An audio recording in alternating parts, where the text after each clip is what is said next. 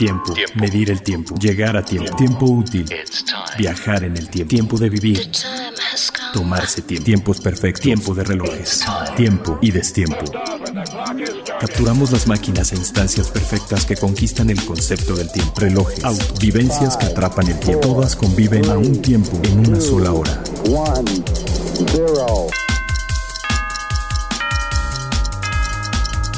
Hora local.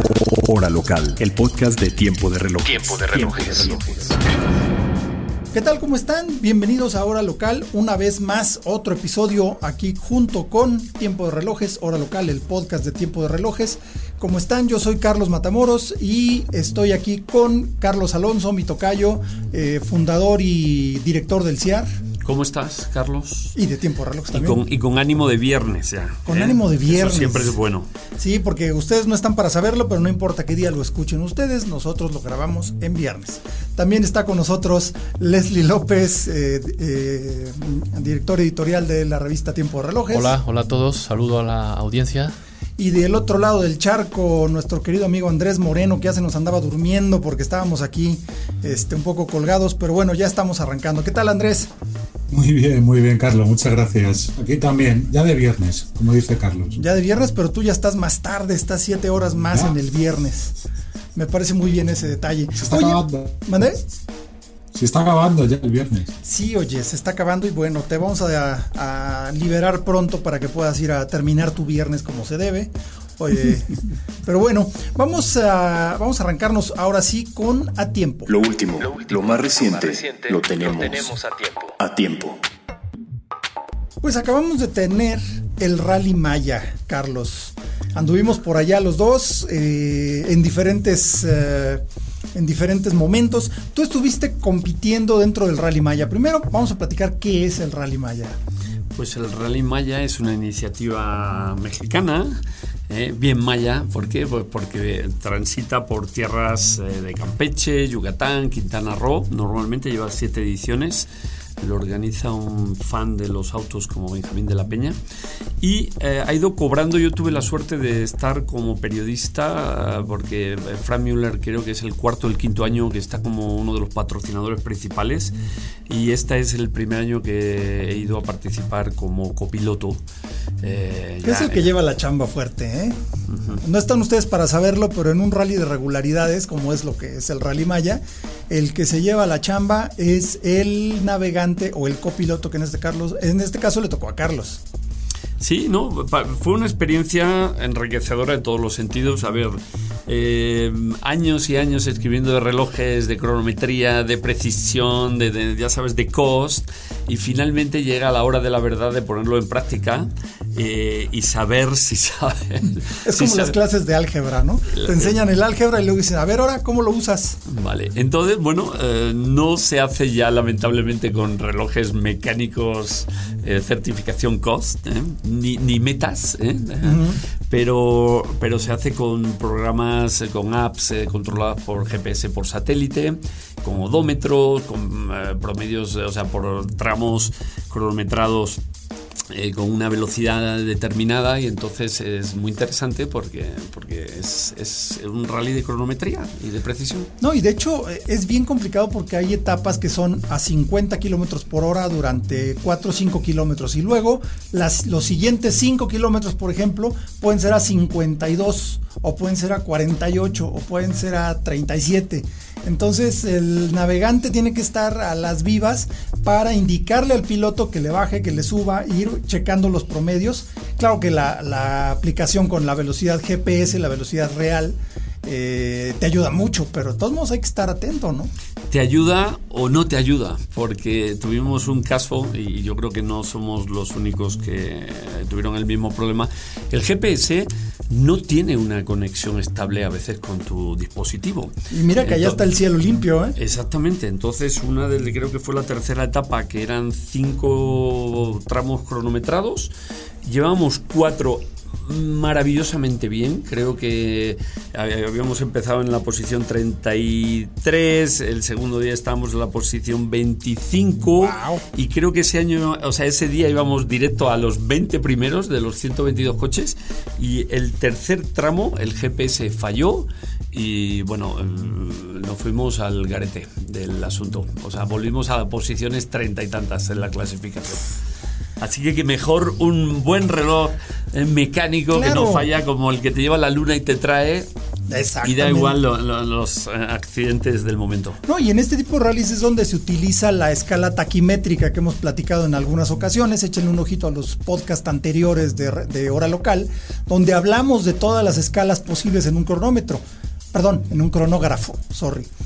Este, entonces tenemos la escala de la, escala taquimétrica que nos indica unidades por hora. Entonces es cuestión de ir eh, manteniendo una velocidad constante. A la hora de pasar una marca de kilómetro, iniciar el cronógrafo y a la siguiente detenerlo y nos indica la velocidad promedio a la cual corrimos ese kilómetro, ¿no? Entonces ahí es donde es muy útil, esa es la vieja escuela de los rallies sin hacer trampa con el GPS, pero la verdad es que para eso este, eh, los coches de rallies antiguos traen sus cronógrafos integrados en el tablero, algunos lo vi que lo traían, pero pues realmente el GPS fue el que mandó. Oye, y otra cosa, este Rally Maya tiene una, una vocación altruista muy especial, ¿no? Porque aparte del patrocinio de Frank Müller, que decidió unirse. Bueno, aquí lo interesante es que, por ejemplo, Ramón González, el CEO de Raconly, primero que nada entró como entusiasta. Empezó a competir con sus coches y todo. Y unos años después decidió patrocinar eso con la marca Frank Müller, ¿no? Sí, bueno, creo que fue un ensamblaje natural de Ramón y de, y de Frank Müller eh, en, el Rally Maya porque él me contó una vez que iba en un avión, vio un anuncio en una revista que iba a empezar esta cosa del Rally Maya.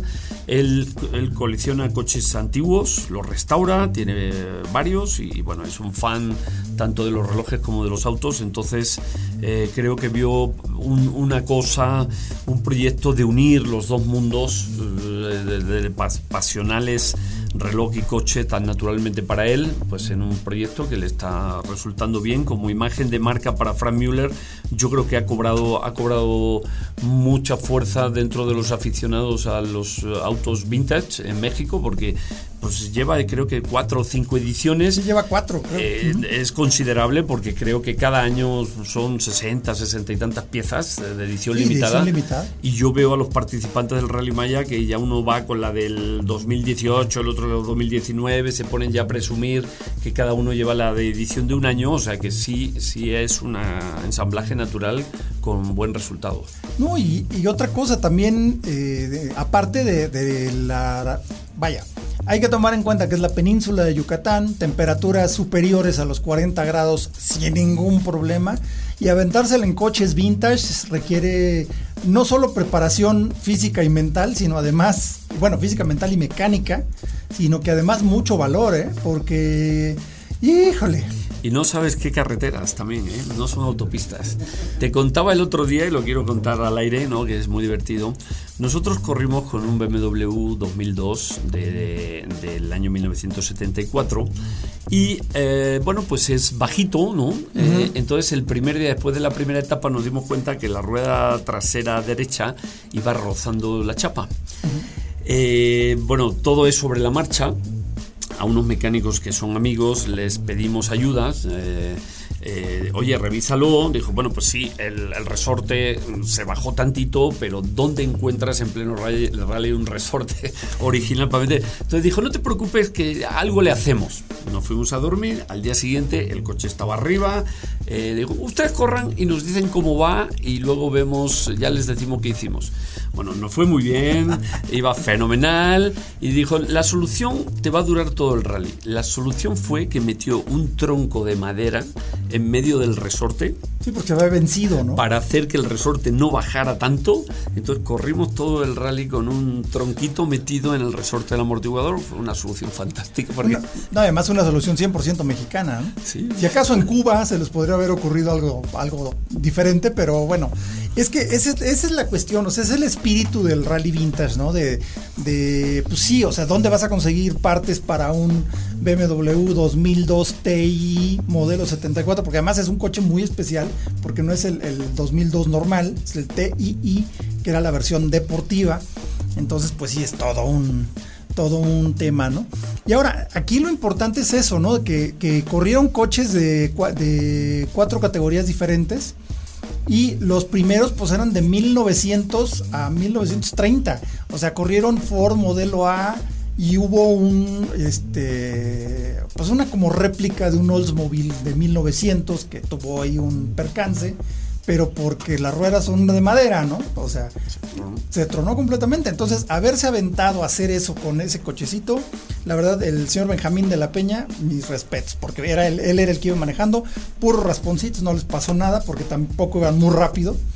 Eh, pero bueno, finalmente pues es un evento de convivencia eh, altruista porque se, hacen, se hace un donativo importante por parte de Frank Mueller, por parte de otros patrocinadores a las diversas comunidades, que son 36 comunidades por las cuales pasa el rally a través de los tres estados. Y eh, también se hace un premio a la elegancia, o sea, ahí eh, no es el coche que mejor aguantó, no es el coche que mejor eh, preparado estaba, sino simplemente el más sobresaliente del evento. Que ese ya lo ha ganado Ramón con ese Jaguar E-Type, con el que corre siempre, que es una preciosidad, es un Coupé 66 divino.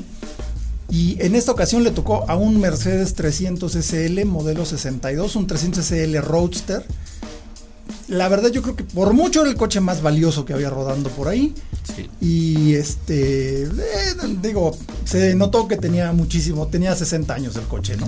Sí, porque era el más valioso, el más bello, pero era uno de los que más se quedaba diario en la cuneta con... Eh, fue divertido porque, a ver, eh, hay, hay coches de los 122, yo creo que cada año los participantes se han ido esmerando en el nivel de coches que llevan. No, totalmente. Yo lo voy viendo en estos 4 o 5 años que he ido y siempre han ido coches bonitos, pero que ahora ya el 80% son muy bonitos y muy buenos. Eh, y te das cuenta que eh, con etapas, o sea, el rally en total fueron creo 1200 kilómetros y una etapa de 390 kilómetros a, 40 grados, como dices. Entonces, bueno, pues empiezas a ver coches y coches y coches ahí aurillados, pues que necesitan mantenimiento. Porque, sí, alguna cosa de no soportan. Y el, bello Mercedes 300 era uno de los que diario le veías que le tenían que eh, dar cariño. Una pena. No, pues una pena, pero ni hablar. Ahora sí que, como dicen los profesionales, los fierros no tienen palabra de honor y ni hablar, y más si tienen 60 o más años los coches, ¿no? Pero de verdad, eh, muy bien organizado el rally, una excelente asistencia técnica por parte de la organización del rally, por parte de los clubes participantes, que aquí hubo una cosa muy curiosa, yo creo que tiene dos, dos vertientes ahí, ¿no? Eh, hubo, los coches más numerosos en presencia por marca fueron Mercedes-Benz y Porsche. Sí. Alemanes. Sí.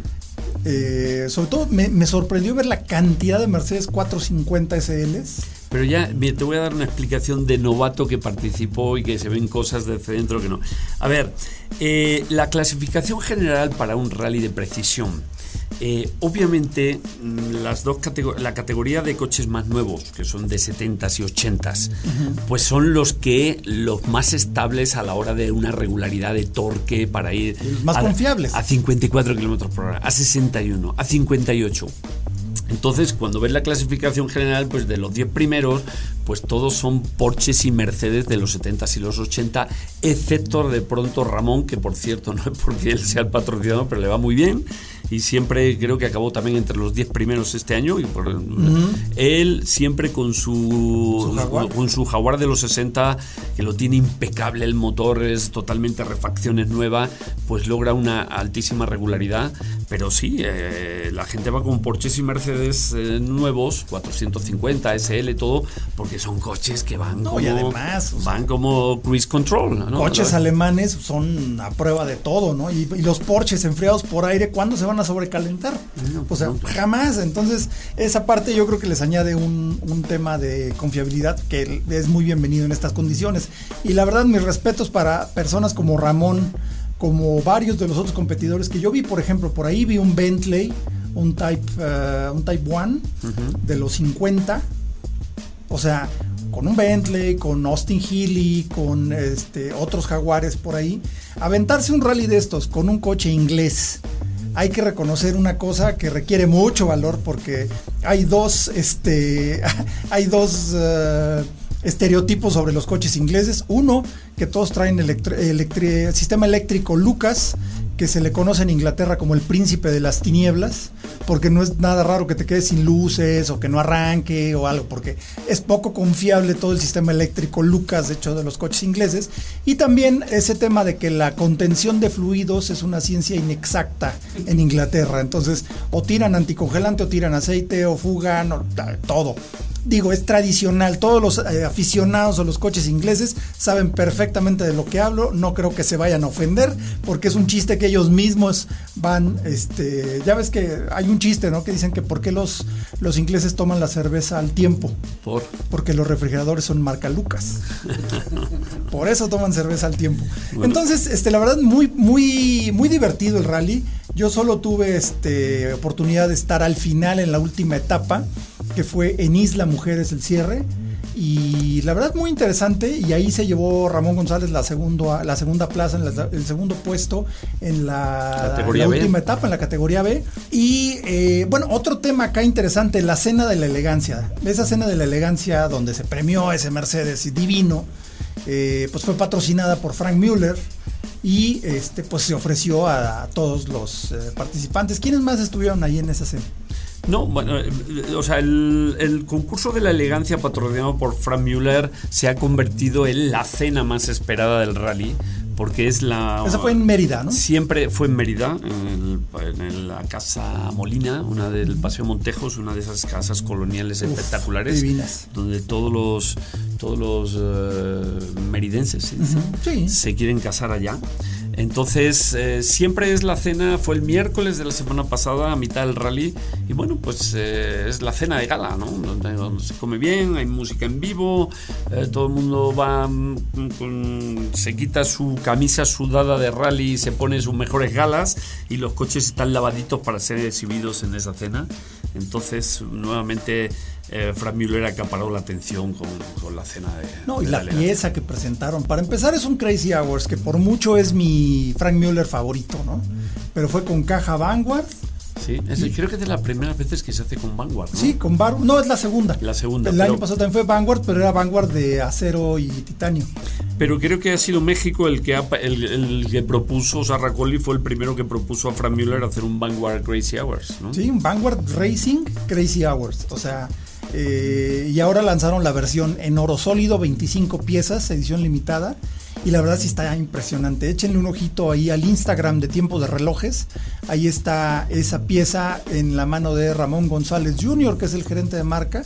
Y este. Inspiración Bugatti antiguo, porque tiene ah, el perlas en la, carátula basado en el, salpicadero de los Bugattis y con, y con la correa con con los, las, eh, perforaciones. de los asientos de los Bugattis clásicos, antiguos. Entonces, eso creo que fue el, coche que inspiró. O sea, mucha este carnita para los fans y la verdad, un gran evento el Rally Maya, con todas las eh, precauciones debidas se llevó a cabo. Y pues, eh, ah, también hicieron mucho escándalo por ahí los medios que nos pudieron identificar. Dijeron que corrió el presidente Calderón y chocó su coche. Este, y decían que chocó su Porsche, su lujoso Porsche. No, para empezar, no es un Porsche, es un Carman Guía que le facilitaron al expresidente y pues fue manejando su hermano y fue un lleguecito de tráfico que le dio una bollada ahí al coche.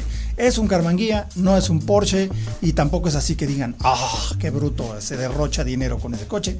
No exageremos y la verdad que bueno tener a un participante que sobre todo aún habiendo estado en la política, pues todavía puede salir a la calle, ¿no? Ni siquiera es ni siquiera es su coche, se lo aporta cada año un amigo, que es la empresa Full Gas de Mérida, que tiene pues, muy exitosa en el desarrollo de gasolineras. En la, Así estaban ahí con Gulf, creo, ¿no? Con, eh, sí. Entonces, Full Gas tiene, o sea, el, dueño de Full Gas es otro de esos apasionados a los coches antiguos y entonces cada año le presta un coche al expresidente para correr. Entonces, el Carmanguilla este año, pero, pero no es de Calderón el coche. Sí, exacto. Entonces, nada más para aclarar, digo, porque luego no falta que se nos ponen medio locochones. Pero bueno, en fin, eh, pues ahora sí creo que es momento de que nos... Eh, bueno, tenemos dos cosas pendientes. Primero, creo que viene ya el CR Summer Experience. Vamos a platicar un poquito de eso en De Último Minuto. Justo cuando suceden todos los grandes lanzamientos y novedades mundiales, las tenemos de último minuto. De último minuto. Y bien, CR Summer Experience, o sea, en este año vamos a tener dos CR no tiene nada que ver con el CIAR de octubre, ¿verdad? No tiene nada que ver, sí y no, tiene que ver la pasión, tiene que ver que toda la comunidad relojera está convocada para venir, los joyeros, los coleccionistas, todos ahí, la prensa, etcétera. Eh, es un poquito una versión más pequeña, eh, más informal, o sea, y, lo de informal lo digo cariñosamente porque es intencionado, o sea, es un, lo llamamos un pop-up del CIAR. Eh, lo hemos puesto a propósito el apellido de Summer Experience, que te es como que viene el verano, viene, viene la etapa del año donde quieres salir, quieres divertirte, quieres hacer algo outdoor, fuera. Y el protocolo pues está más orientado Obviamente los relojes son los protagonistas, las novedades, donde este año ni siquiera en Suiza hubo la posibilidad de eventos presenciales para conocer las novedades, pero está muy enfocado a marcas indies, independientes, vamos a tener 25 marcas independientes, eh, comparado pues con casi con las 50 que podemos esperar este año para el SIAR de octubre. Eh, muy centrado en el tema de las experiencias, más que, o sea, los stand van a estar bien porque la marca Pues representa alta relojería, entonces el entorno es, pero eh, eso es ese tipo de booth que ves en octubre que algunos parecen una boutique formalmente y decorada, pues acá está muy bien, pero digamos que estamos prestando atención a la música, a la mixología, a la variedad de comidas cada cada día y con novedades que son curiosas que van a debutar este año. Por ejemplo, traemos por primera vez a la empresa Bonhill y esto es importante reseñarlo. La empresa Bonhill ha desarrollado tecnología y se ha ido afianzando en el avalúo y la certificación eh, de precios eh, con rigor de piezas pre-owned. Entonces, entonces lo que lo que va a tener novedad es que eh, mm, eh, bueno, las computadoras, ellos desarrollan una tecnología donde tú pones en una especie de computadora robótica un reloj con unas cámaras y te dice automáticamente tu reloj es tal modelo, de tal año, está en tal estado y vale tanto dinero si lo quieres vender. Entonces, Bonhill te toma piezas, ¿eh? te compra piezas usadas para que te compres un reloj nuevo. O sea, no te da dinero en efectivo, sino que te da, digamos, un bono para, con el avalúo de tu reloj para que lo permutes por la compra en el CIAR de un reloj nuevo. Entonces, eso está bueno. ¿eh? Eso es, eso es una cosa buena porque pueden, si ya han usado y han querido mucho a su reloj y ya quieren cambiar de pareja en la muñeca, Ahora sí que como dijo José José, ¿no? El amor acaba. El amor acaba, entonces llévate tu, reloj.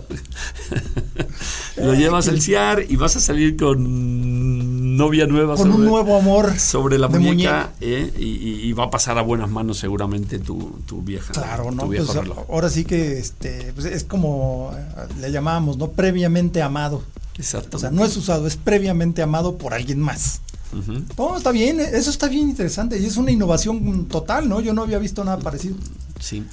Y la otra novedad que también quiero comentar, porque lo estamos probando, mira, eh, en, otros mundos del lujo, el mundo de la moda, etcétera, se ha ido perdiendo el prejuicio que tenía la relojería, que es muy calvinista, ya sabes, sobre el tema del outlet, vamos a llamarlo así, aunque no queremos... El mercado gris. no queremos mencionar nunca la palabra outlet, pero, pero cuando son los Black Friday o cuando son este tipo de, cosas, bueno, pues vas a las grandes boutiques en Madison Avenue o vas en París cuando, y, puedes encontrar marcas de moda muy bien y bueno, y durante una noche, un fin de semana, pues 30% o 40% de descuento. Eh, el mundo del reloj parece que nunca se ha querido asociar a eso. Y no debe ser porque a veces hay stock en las joyerías, en los puntos de venta, en los distribuidores, de piezas que están sin estrenar, que tienen todos los papeles, que tienen toda la garantía oficial de la marca. Es un reloj nuevo. Y, que a lo mejor pues lleva, es de hace tres años para atrás, de cuatro años y está bellísimo. Entonces, lo que, lo, sin, digamos, muy comentándolo insider, pero sin poner anuncios, creo que los visitantes del SEAR por primera vez pregunten por el, cajoncito Friend and Family que va a haber en todas las marcas, Ah. donde vas a encontrar sorpresas de hace unos años y a lo mejor pues, resulta que vas a conseguir un súper descuento únicamente los días del CIAR. Entonces creo que eso también es Oye, eso está bueno, ¿eh? No olviden mencionarlo cuando vayan al CIAR Summer Experience. Ahora, ¿qué hay que hacer para ir al CIAR? ¿Qué hay que hacer para que te inviten? ¿Cómo se registra uno? Bueno, no tenemos la clientela que durante años, o los amantes de la relojería que durante años han ido al CIAR, pues ya están en, la- en una base de datos.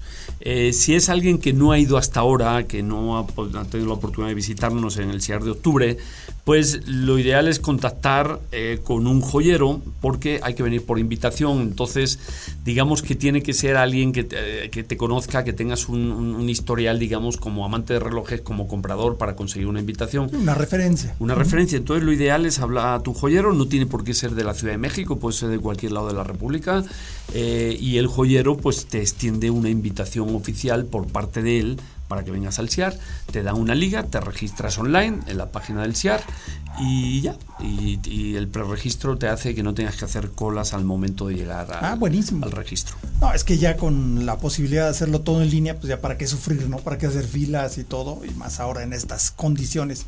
Y Leslie, ¿qué, qué vamos a hacer como tiempo de relojes allá en el, en el CR Summer Experience? Pues yo creo que co- acorde Digo, un poco también al espíritu del verano Al parte del podcast, porque vamos a tener podcast hechos allá. Y aparte del, del podcast, pues también disfrutar que ya nos toca de ver relojes y tocarlos, ¿no? Que hacía ya un tiempo que no, Sí. que no tocábamos relojes.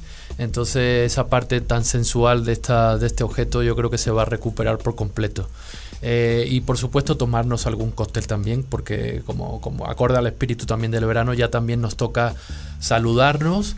Probablemente ya más, más de uno y de dos estén vacunados con las pertinentes medidas de distancia y protocolo, pero saludarnos adecuadamente y, y compartir un buen momento eh, entre la comunidad re- relojera. ¿no? Eh, vienen, vienen, vienen piezas eh, nuevas del año.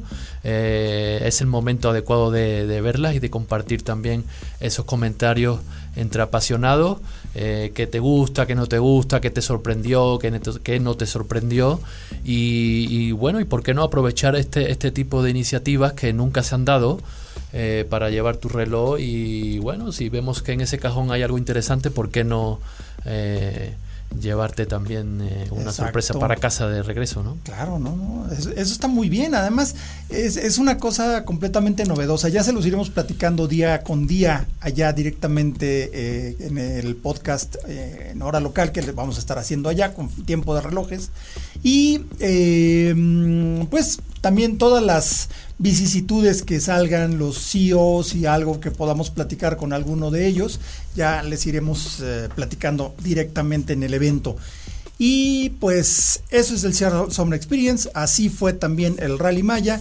Y bueno, Andrés, eh, Andrés Moreno allá por Madrid nos tiene cosas muy interesantes porque además acaba de suceder el Día del Océano, el Día de los Océanos. Cuéntanos, Andrés. ¿qué tal? Buenas tardes. Eh, de nuevo, pues mire, el Día de lo- del Océano se celebra el 8 de junio y con motivo de esta celebración, Blackpen, que parte, que trabaja bastante con... eh, ellos están muy implicados en la conservación de, de los mares, del océano, con sus proyectos, invitó a unos pocos periodistas a su boutique en Madrid para un evento muy chiquitito pero muy especial que a mí personalmente me encantó. Y era la oportunidad de ver y tocar, como decía Leslie, que es muy importante, de ver cuatro relojes, cuatro 50 Fathoms antiguos, originales del museo. Uf, Uno pues es el papá de los relojes de buceo, ¿no? De los relojes de buceo modernos, digamos. eran muy bonitos, eran, eran, era una maravilla. Eh, además pasa algo con estos relojes que eran, el tamaño es perfecto, es decir, no eran ni muy grandes ni muy pequeños, estaban muy bien cuidados. El NORAD antiguo es una verdadera maravilla, como el Barracuda, y, y la verdad que fue un disfrute. Y yo tengo que dar las gracias al equipo de Black Pan España por darme esta oportunidad y ojalá, ojalá haya exista la ocasión para que estén en México en algún momento. Pues ojalá, sí nos gustaría mucho ver esas cuatro piezas increíbles.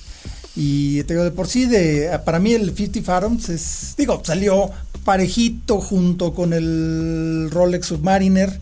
Eh, digamos que son los dos prototipos del reloj de buceo moderno, pero eh, yo tengo ahí un soft spot por el, por el 50 Fathom, se me hace un reloj precioso. Y con mucha historia, ¿no? Y con mucha historia además. Y que sobre todo también que es una muy buena oportunidad para remarcar todo lo que está haciendo Black Pan por la conservación de los océanos, que bueno, este año es un tema bastante candente por todo cómo se está moviendo eh, las distintas organizaciones mundiales. Va a ser muy, muy interesante. Sí, porque dan apoyo a diversas organizaciones y hacen algo con materiales reciclados de redes y cosas así, ¿no? Sí, eh, ellos ellos ponen dinero, que es lo que realmente necesitan. Bueno, hay veces que eso es más que nada, más que lo, lo, que más se necesita, ¿no? Ellos ponen dinero. Entonces, eh, pero es, es que es de siempre. Hayek, Mark Hayek era muy aficionado al buceo y desde siempre la, ha tenido interés por esta parte de, de, de, Pan. Y nada, pues, pues, sí que nos gustó bastante. Oye, buenísimo. Buenísimo, oye, gracias por la por la primicia. Ahora vamos a ver si nuestros amigos de Blampan México traen su, bueno, el grupo Swatch, traen sus relojes, estaría muy bien. Eh, la verdad es que sí, a mí sí me gustaría verlo, yo creo que Leslie le daría mucho más gusto todavía, porque él es nuestro hombre submarino dentro del podcast de Hora Local y Tiempo de Reloj. Sí, no, y fíjate, bueno, quizás me adelante, pero ¿por qué no comentarlo? Creo que no hacemos nada malo en comentarlo. Eh, Blampan eh, está asociado con Oceana, que es una organización internacional que tiene también aquí en México eh, participación, o sea, están aquí presentes se dedican también pues a la conservación eh, de los mares. Y, traen un proyecto que, ha estado parado justamente por, por esto de la, de la pandemia, pero probablemente este año sí se va a hacer y es una expedición a la, al, arrecife, al arrecife de Alacranes, que está en el Golfo de México y probablemente tengamos ocasión ahí de... Iba a haber un evento, ¿verdad? Del año pasado, me parece. Iba a haber un evento, sí, pero a la mera hora hubo cambios ahí. Uf, eso, va a estar buenísimo. ¿eh? Sí, sí, va a estar interesante. Ah, hace falta también mucho trabajo aquí en la en, los mares mexicanos, que además son maravillosos. Está por un lado el Pacífico, por otro lado el Caribe. Entonces sí es una, iniciativa muy destacable. Y bueno, y mira que Carlos y yo tuvimos ahí unas, este, una sobredosis de belleza del mar Caribe durante estos días del rally. Eh, qué bárbaro. Es precioso. Pero bueno, muy bien, y ahora sí, vámonos a complicación.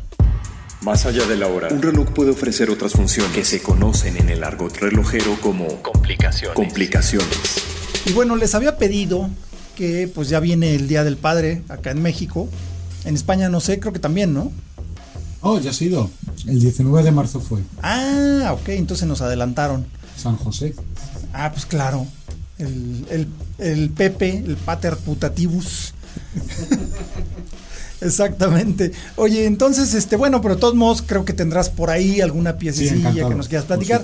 Yo les pedí que cada quien trajera ¿qué tres piezas, este, digo, eh, no todos somos papás, este, pero pues en caso de ser papás, ¿qué te gustaría recibir, Leslie? Pues mira, ¿qué te gustaría recibir?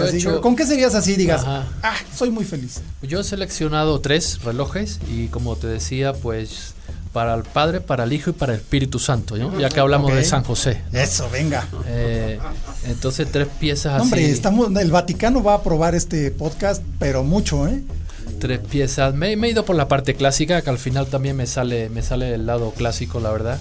Y, yo creo que son tres piezas muy bonitas, que todo el mundo puede reconocer fácilmente. Eh, elegiría un, un Breguet Tourbillon Extra Plat de, de platino en 41 milímetros que yo creo que es una pieza bastante bastante interesante. Algo sencillo. Para, para bucear. Ah, para, bucear. sí, algo sencillo. Para, sí, para bucear, ya que como... como, como Al fin es muy delgadito. Ajá, exacto.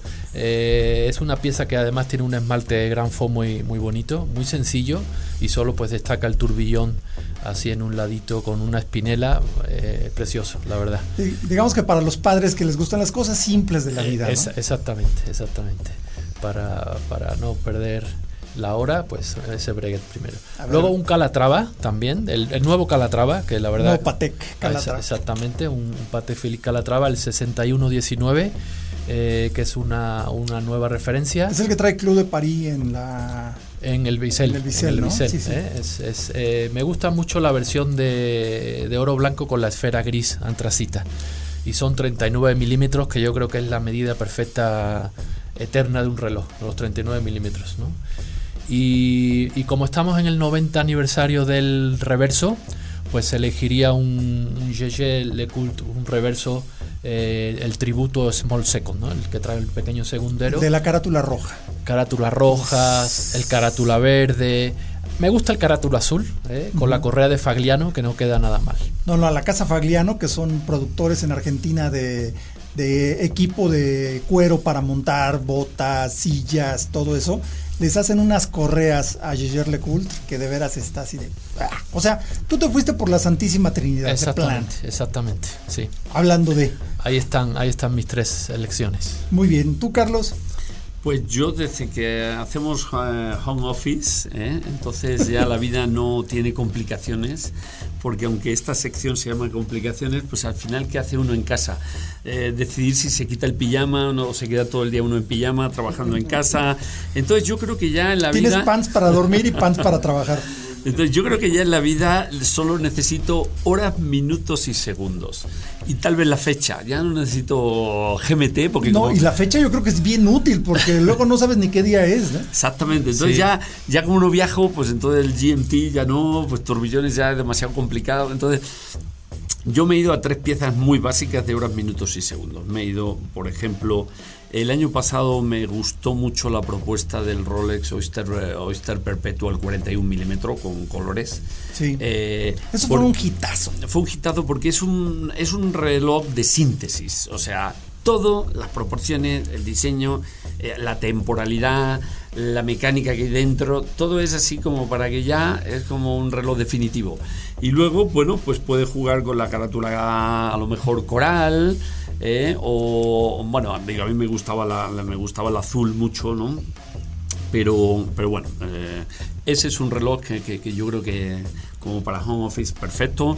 Eh, sigo en la casa Rolex, no sé por qué será, pero mm, me pareció lo que presentó Tudor eh, la semana pasada, el Black Bay, eh, eh, no, el Black Bay Ceramic eh, negro de 41 milímetros mm, con certificado metas. Hay toda una declaración de intenciones con lo que viene. Ese es, un, ese es a la yugular de Omega, ¿eh? Sí, a la yugular de Omega. O sea, un, un relojote ya mm, que, que le ves por dentro con su calibre de manufactura, todo lo que trae.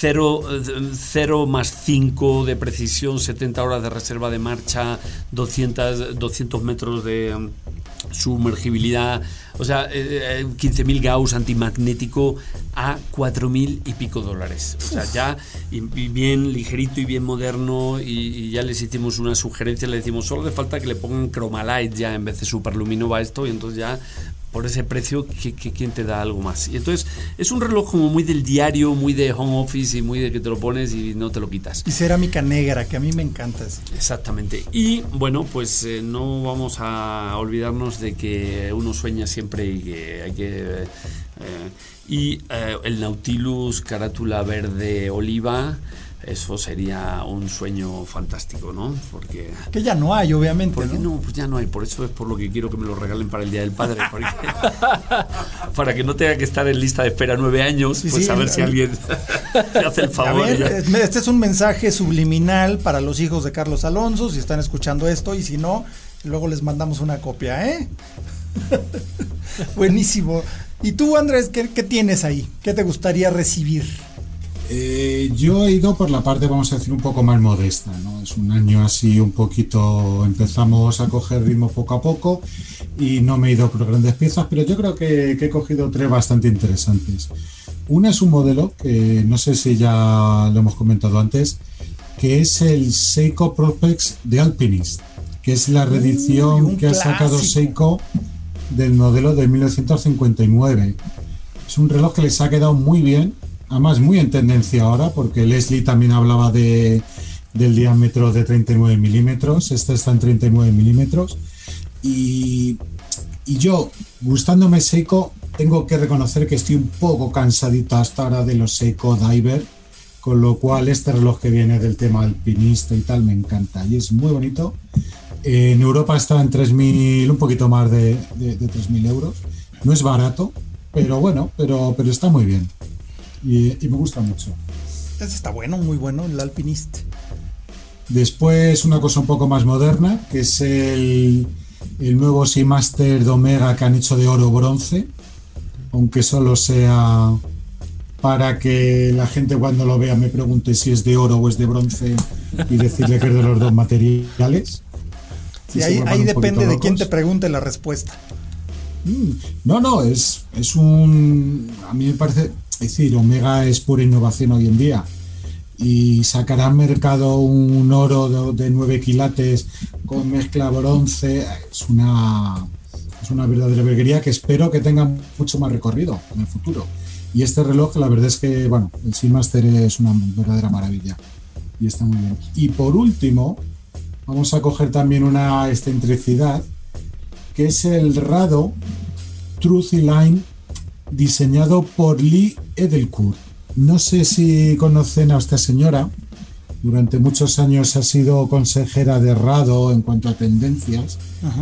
Para 2021 eh, propuso un Rado completamente blanco, donde reconozco que es muy difícil verla ahora, pero solo por el impacto que es eh, la mezcla de cerámicas, de la carátula, de las manecillas. Tu problema es que eres muy retrógrado. Todavía piensas que los relojes son para ver la hora. O sea, ¿qué onda? Aquí no vas a ver nada. O sea, ¿qué onda contigo? Es que exacto, o sea, ¿cuál, cuál es tu punto realmente? Un reloj para ver la hora. Ah, ¿Cuándo se ha visto eso? Es increíble este. No, aquí, aquí sin duda que, que, no te lo compraría, pero sí que te gustaría, Carlos. Ah, no, seguro, seguro que sí. Pues mira, yo tengo tres piezas un poquito, este, medio, un poquito funky, sobre todo una marca que, que me ha gustado mucho, que es Gorilla que es la marca de Octavio García, sacar un modelo nuevo porque los modelos anteriores eh, son variantes de color dentro de lo mismo, pero juegan muy bien con los materiales, que es algo que lo, hizo muy bien durante su época en Audemars Piguet.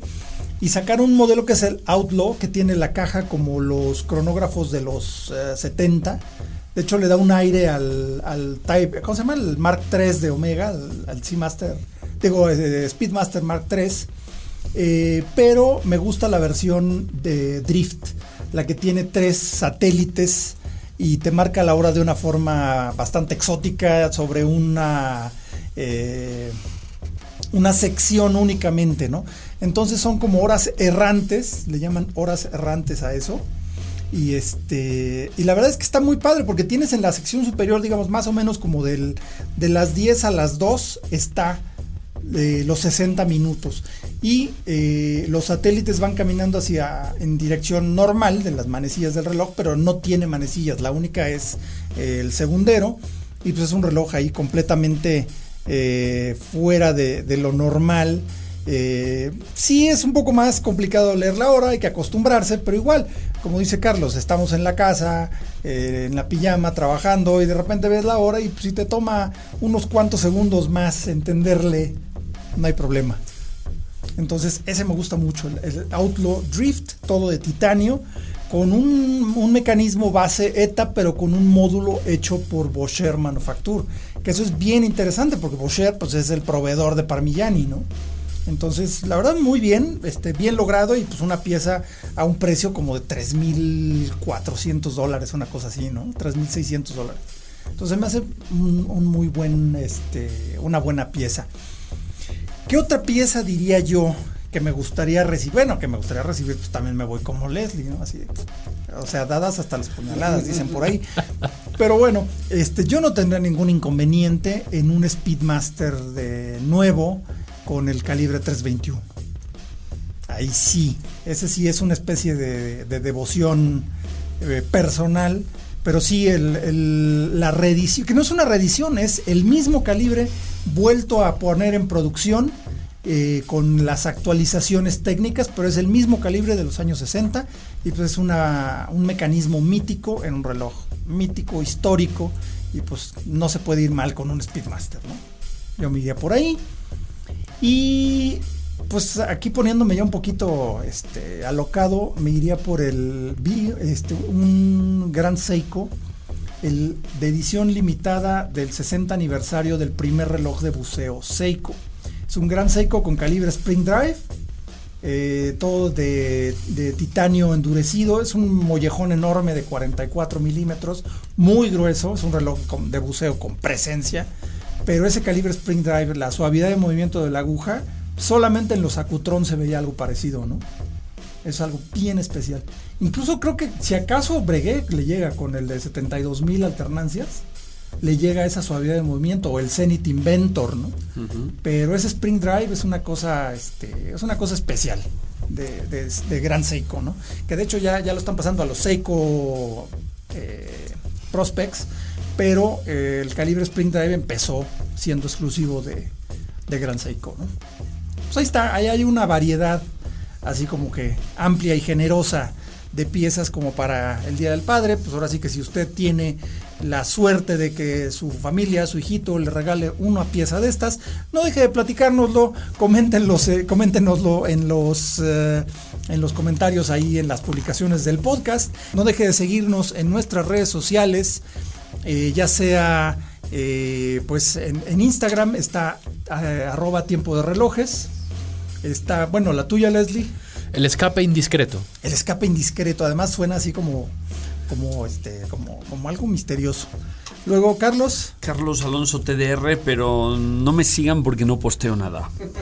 No, ok, entonces no, lo sigan. Sí, sí, de vez en cuando, de vez en cuando en el story pues, pues, subo algo. No, pues subes muchas cosas, pero bueno, yo, este, yo soy arroba karmatmx, también está arroba hora guion bajo local. ¿Y tú, Andrés? La verdad es que me pasa como a Carlos. No soy muy. Últimamente los tengo un poco abandonadas las redes.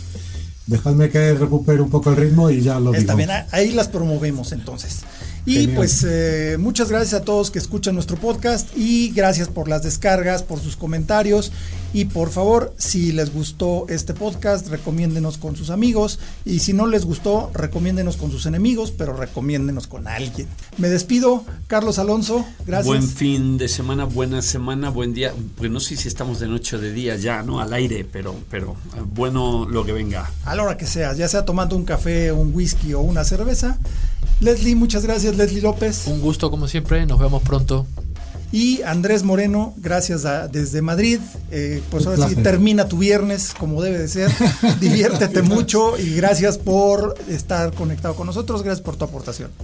Me tomaré una cerveza a vuestra salud. Pasadlo muy bien. Buenísimo, yo soy Carlos Matamoros. Les recuerdo, nos vemos. Este es Hora Local, el podcast de Tiempo de Relojes. Hasta la próxima. Time to get it together. Esto fue Hora Local, el podcast de Tiempo de Relojes. Manteniéndote a tiempo sobre todo aquello que hace latir tu corazón. Nos escuchamos en el próximo episodio. Productor ejecutivo Antonio Sempere. Voz en off Arturo Jara. Hora Local es una producción de finísimos.com.